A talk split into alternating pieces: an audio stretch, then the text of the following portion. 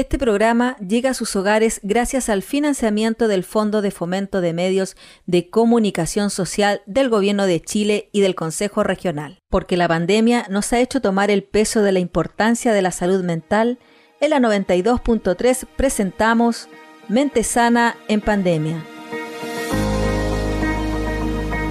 programa en el que conversaremos con autoridades y expertos de distintas disciplinas con el fin de visibilizar y difundir herramientas e iniciativas que contribuyen a la prevención y tratamiento de enfermedades y afectaciones de salud mental relacionadas con la pandemia de COVID-19.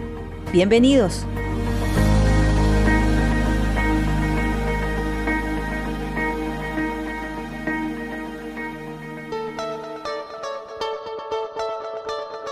Están? Bienvenidos, queridos oyentes de Radio Antonia, a otro encuentro de este ciclo que ya sabemos nos encanta porque estamos aprendiendo tanto. Hemos estado viendo distintas aristas de lo que ha significado esta pandemia de COVID-19. Hoy, tal vez, una de las más importantes de la que hace que nos veamos afectados en distintas áreas, la psicológica.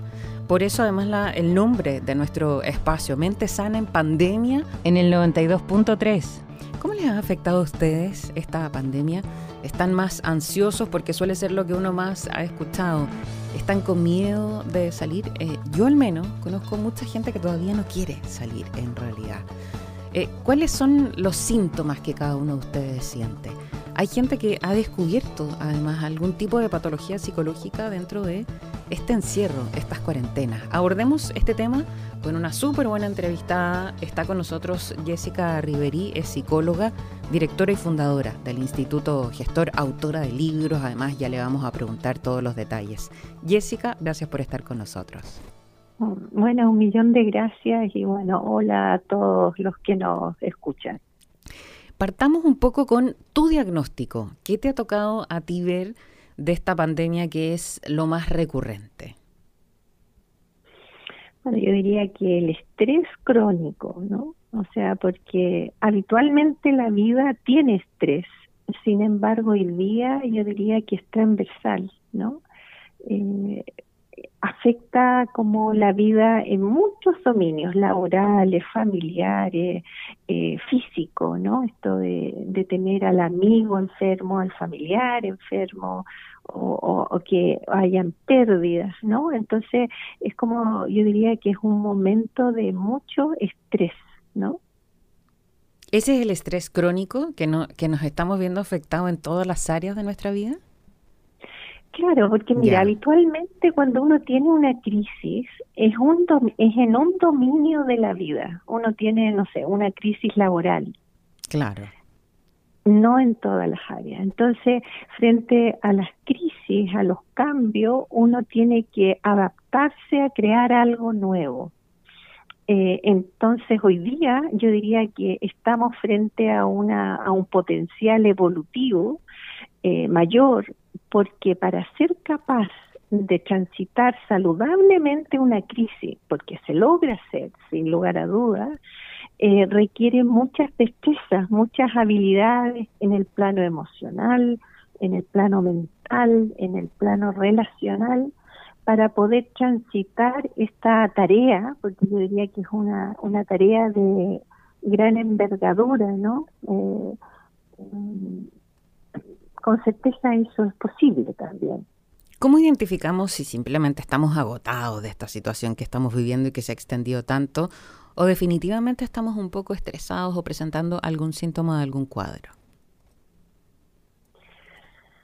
Eh, mira, yo creo que básicamente si uno se va a la esencia de lo que ocurre hoy día es que de alguna manera frente a esta situación, esta realidad se genera miedo. Entonces ahí va a ser muy importante cómo eh, te qué patrón de ti sale al miedo. En general, eh, en, frente al miedo van a salir nuestros patrones eh, más infantiles, más regresivos. Por eso es como que la, las emociones que vienen se instalan tan permanentemente, la ansiedad, la angustia o la mente, por ejemplo, que no da tregua, ¿no? Hay muchos temas ligados a insomnio, porque la mente no para de buscar tener control de la situación entonces piensa, piensa, analiza, recuerda, eh, está tan absorta en el mundo interior y va nutriendo el campo emocional de acuerdo a los contenidos propios de ese guion de mente, ¿no? Entonces... Eh, Jessica, y ahí, ¿ah? disculpa, ¿qué es bueno cuando nuestra mente está piensa, piensa, piensa, piensa. Tratar de calmarla y decirle tranquila, está todo bien, tranquila, está todo bien repetitivamente, o tratar de hacerla razonar desde la perspectiva de buscar soluciones. A ver, ¿sientes miedo? Es, muy, es una muy buena pregunta eh, porque cuando se gatilla el miedo, lo que se activa es el sistema límbico a nivel neuronal. Entonces, ese sistema es de células poco elaboradas y es más bien rápido y funciona más por el recuerdo. O sea, eh, hay un área en esa zona del cerebro en que dice, oh, esto es parecido a lo que viví hace 10 años, hace 20 años, hace 30 años. Entonces son experiencias de extrema vulnerabilidad. Entonces responde como un niño o una niña. Entonces lo mental tiene que ver con el lóbulo frontal. Ahí están nuestras capacidades de raciocinio, de análisis. Entonces, si tú si tú a un niño, por ejemplo, tratas de empezar a hablarle de lo adecuado, que es respirar, de lo necesario, la verdad es que uno no se sintoniza. Entonces, aquí es más bien somático, es de conexión. Cuando uno tiene miedo, necesita un abrazo, necesita vínculos saludables con personas que te quieran, donde tú te sientas seguro, cobijado. Porque mira, el mundo afuera puede tener muchos desafíos, sin embargo, tú puedes crear tus vínculos, tu lugar sagrado, a veces muy íntimo, a lo mejor es tú con tu mundo interno, tú acompañándote a ti misma de manera tal que logres mantener una conexión amorosa contigo misma. Entonces yo diría que ahí básicamente los comandos son calma, respira, enlentece y observa. Observa los pensamientos, no batalles con ellos, porque lo que se es muy curioso, lo que batalla crece. Entonces, más bien observa como si fueran nubes que pasan cada pensamiento y como el timer que uno puede regular la velocidad, la luz más intensa, menos, entonces dice, a ver, enlentece y observa esos pensamientos. Es bueno tratar de razonar uno mismo, a ver, ¿por qué estoy sintiendo miedo? Por esto. ¿Cómo se puede solucionar? ¿Tiene solución? ¿Puedo hacer algo? ¿E-, ¿Es bueno ese ejercicio o, no ayuda? Yo te diría que en los contextos de crisis, es que yo creo que eso es muy importante, Patricia, en los contextos de crisis, cuando hay una hay un desafío de esta envergadura, habitualmente lo que se gatillan son patrones del ego, son patrones antiguos que no tienen eh, su origen directo en el ahora como yo te decía, se activan patrones regresivos, se activa tu niña interior. Claro. Y es la niña interior que empieza, o niño interior, empieza a interpretar la realidad, a darle significado a lo que está ocurriendo desde esa perspectiva infantil.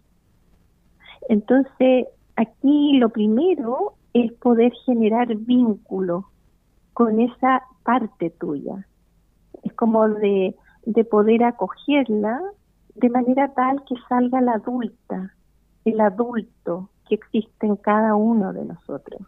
Estamos conversando acerca de eh, cómo nos ha afectado psicológicamente esta pandemia. Está con nosotras eh, Jessica Riverí. Jessica, también eh, hay otro tema que tiene que ver con el miedo a salir.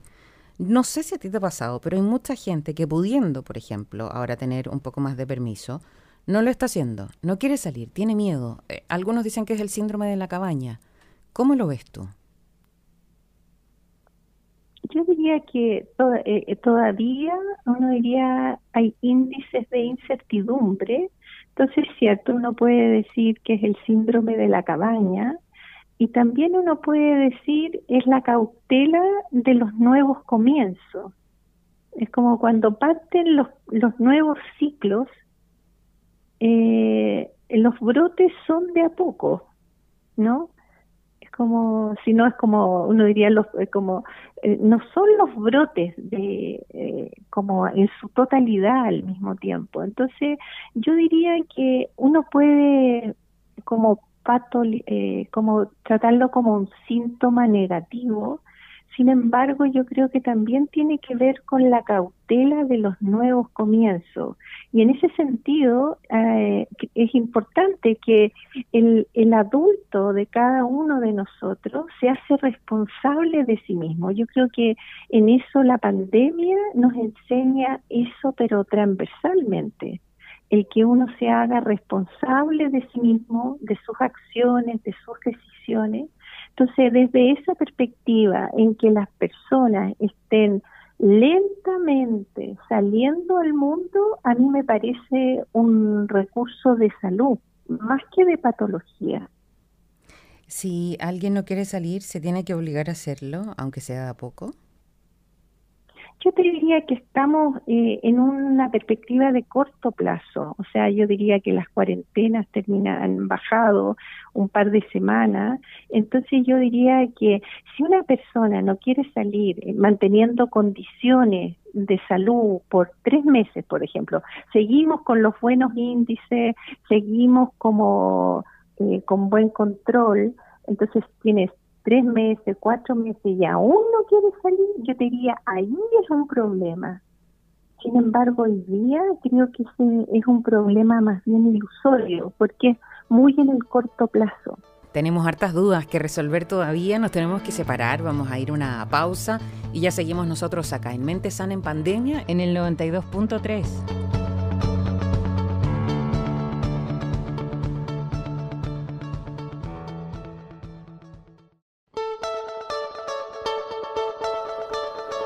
Seguimos compartiendo juntos en este programa, en este ciclo de programas, Mente Sana en Pandemia. Insisto, qué bueno que hemos aprendido tanto ustedes como yo en cada uno de los distintos episodios. Nosotros sabemos que la salud mental en Chile está bien mal evaluada. Eh, hay varias encuestas que se han hecho durante todo este periodo de pandemia y evidentemente las cifras han ido empeorando. Por ejemplo, el termómetro de la salud mental de eh, la Asociación Chilena de Seguridad y la Universidad Católica dice que al menos un tercio de la población experimenta problemas de salud mental. Estamos hablando de este periodo. Eh, tenemos que nosotros trabajar con nosotros mismos, vencer miedos y eso es lo que estamos haciendo en el programa del día de hoy, tratando de descubrir un poco nuestra mente con la psicóloga Jessica Riverí. Jessica, eh, ¿Cómo cada uno de nosotros eh, sale de este miedo? Me pasa, vamos un paso más adelante, porque ya conversábamos de los que no quieren salir, por ejemplo. Hay gente que sí se está atreviendo a salir, pero eh, no quiere tocar a nadie, quiere estar lejos de todo el mundo, no sacarse la mascarilla por ningún momento, pero con, con miedo, con temor, no con una actitud de, de resguardo. ¿Cómo ayudamos también a esa persona? Que, yo creo que hoy día, eh, según lo que entiendo, lo razonable es mascarilla y distancia social. Claro. Entonces, uno diría, una persona que es fiel a ese mandato, a ese criterio de realidad, es una persona saludable. O sea, lo haga por la emoción que lo haga. Es como, mira, el otro día, por ejemplo, en, un contexto, trabajo en clínica, entonces una joven me decía, mira, nos juntamos en la universidad y fui la única que no me saqué nunca la mascarilla. Y mantuve la distancia social estricta. Claro. Porque sé que llego a la casa y está mi abuela. Entonces no me voy a sacar la mascarilla. Claro. Entonces uno diría, ahí tú ves una joven de 21 años que uno diría, qué fortaleza interna, qué capacidad de poner límites a la presión social eh, y la coherencia.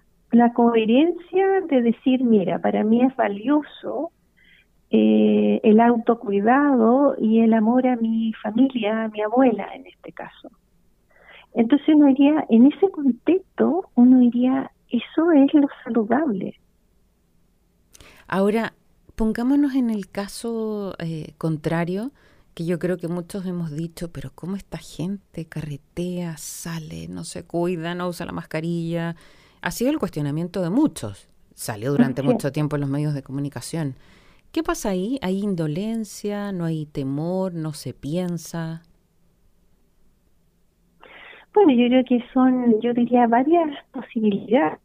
No, no, te podría decir solo una, pero si, como si razono en eso, yo creo que en Chile efectivamente hay un tema de salud mental antes de pandemia. O sea, nosotros tenemos altos índices de depresión, de impulsividad, de agresividad en los vínculos, en las relaciones de familia. O sea, nosotros tenemos temas de salud mental previos. Entonces, esas situaciones de salud donde hay impulsividad, falta de control, eh, patrones de relación donde uno diría no hay una autorresponsabilidad respecto a las consecuencias de tus acciones, en pandemia se manifiestan. Entonces, eh, uno diría cuando personas, eh, uno diría, se guían solo por el principio del placer, si tú piensas, ¿no? Esto de ir a fiesta, carretear, uno diría, es como que lo único que ven es el gozo, y el gozo es así, o sea, si está solo el gozo, sin ninguna consideración por los otros, por los vínculos y por sí mismo, es, se, se sube como en una montaña rusa nomás. Uno se sube y se deja llevar por las emociones. Entonces, claro, eh, yo creo que eso es una expresión de lo que tenemos como desafío de salud mental como país, ¿no? Jessica, ¿y ese tipo de personas con esa personalidad que tú mencionabas que eh, es súper impulsiva, que no razona, eh, está porque le faltaron límites, porque le faltó cariño, porque es un rasgo de su personalidad? Mira, yo creo que en eso, eh, uno de los libros, el primer libro que escribí, que se llama Vínculos de Vida, eh, nosotros, eh, que tiene que ver con eh, esta idea de la persona en su contexto familiar, en su contexto familiar y, social, digamos, eh, nosotros como cultura tenemos desafíos en el manejo emocional. Entonces nosotros tenemos violencia social, familiar, personal, la depresión es, es agresión hacia sí mismo, ¿no? O sea, de eso es la agresión, uno anda como, eh, anda como eh, abatida, eh, sin fuerza vital, porque siente como que la vida lo aplasta, ¿no? Entonces uno diría, cierto, eso es, eso es como una fuerza agresiva que está encima de tu vida, ¿no? O si tomamos los índices de violencia en, las, en, en los niveles, en la crianza, en niños, en adolescentes, eh, en fin, digamos, la violencia de género. Entonces, nosotros tenemos como cultura desafíos en el manejo de los conflictos. Entonces, eso se expresa en salud mental, ¿no? O sea, las personas, la forma de ser está unida a las posibilidades que brinda la familia, la cultura. Entonces, claro que tenemos patrones que frente a las diferencias nos violentamos, nos agredimos, nos agredimos, ¿no? Y yo creo que eso ha sido muy intenso. Yo atiendo pareja, ha sido muy intenso a nivel de pareja este este proceso de pandemia que ha exigido tanto a la pareja, eh, porque nos ha tenido en casa a muchos eh, compartiendo como nunca en la vida, además con condiciones poco amigable. He visto parejas jóvenes, por ejemplo, criando hijos y trabajando sin soporte. Por cierto, eso es un escenario de mucho estrés. Entonces requiere una decisión de autocuidado. Es como, ¿cómo yo cuido, eh, cuido mi espacio vital para poder tener espacios de reciclaje de energía?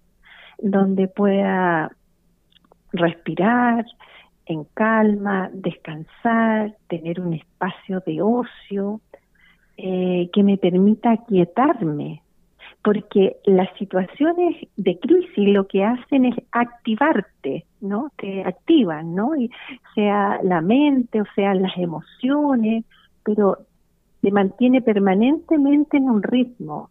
Entonces, ¿cómo creas el balance cultivando el otro ritmo? Para algunas personas logran la calma, por ejemplo, con una meditación en calma. Para otras personas la calma viene con una, yo siempre digo, con una buena transpiración. El correr, el andar en bicicleta, el, no sé, salir a caminar, es como, eso como que recicla las energías. Entonces como que el sistema nervioso requiere ese balance de la activación y de la calma. Entonces eso es una cosa muy práctica que uno puede incorporar. Es como ya, está difícil, pero ok, me doy una hora de calma, de aquietud, de respiración o de, o de transpiración, ¿no? De los que salen a correr y es como que se resetean con esa hora de trote, ¿no? Uno tiene que saber escuchar qué es lo que te pide el cuerpo para, para poder darlo y, y qué bueno que nos des herramientas, porque yo siento que en realidad eso finalmente es lo que nos falta. Si yo siento que estoy hiperreactiva por una situación que estoy viviendo, yo sé que me calma escuchar música clásica, bueno, voy y lo hago, pero no sigo aumentando mi hiperreactividad eh, mi molestia y desatando mi rabia con todo el mundo. Por eso es bueno escucharse, saber escucharse. Y otra de las herramientas buenas también, estamos en Mente Sana, en pandemia, en Radio Antonia, que no se les olvide a nuestros oyentes. Una buena herramienta son los libros, Jessica. Y tú eres autora de tres libros. Sí, en realidad el tercero está ahí saliendo. Eh, yo espero de aquí a un mes, un mes y medio. Eh, sí, efectivamente, te contaba. Para mí el tema apasionante son los vínculos, los cómo se, se establecen vínculos internos consigo mismo y con los otros, de manera de promover el bienestar humano, ¿no? Entonces, vínculos de vida es como ligado a temas de familia más globales, eh, y después uno específico que escribí junto a una colega danesa, hicimos una investigación conjunta en relación a la vida de pareja, eh, cómo, cómo se ama aquí en Chile, cómo se ama en Dinamarca, eh, y a través de eso pudimos encontrar eh, patrones comunes que son trascienden lo cultural, con algunas diferencias, por cierto. Y próximamente el tercer libro tiene que ver justamente con los desafíos de ahora, porque yo creo que ahora lo que se requiere es eh, una actitud creativa frente a la realidad, ¿no? ¿Cómo a partir de lo que estamos viviendo somos capaces de crear nuevas opciones? En un contexto en donde tenemos eh, reducido el, el, nivel de influencia en el sistema, ¿no? Entonces, en esos contextos, por cierto, tú no vas a poder hacer lo que hacías en tiempos normales en que te plantabas un objetivo y, te defines el plan de acción paso a paso y caminas como un avión, eh, sino más bien va a implicar un trabajo interior. Cuando hay desorden afuera, lo importante es ordenarse dentro y actuar en coherencia desde dentro.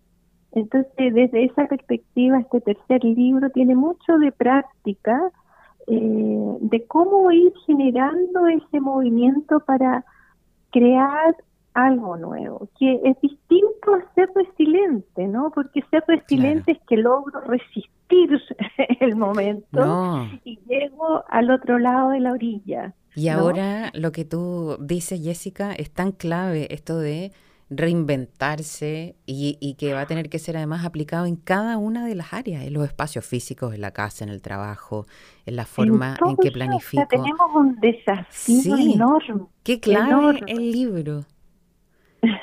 sí, espero que sea una contribución, la verdad. Queda poco para que nazca esta guagua y nos vamos a quedar atentos a eso. Ya, Felipe, ahí te cuento. Gracias por estar con nosotros el día de hoy, por abordarlo además desde esta perspectiva de entregar herramientas a quienes nos están ayudando. Y Jessica Riverí, psicóloga, directora y fundadora del Instituto Gestor. Jessica, un abrazo y que estés muy bien. Ya, muchas gracias. Cariños a todos. Adiós. La invitación, como siempre, es a que se queden con nosotros. Nos volvemos a juntar en otro programa, Mente Sana en Pandemia, en el 92.3.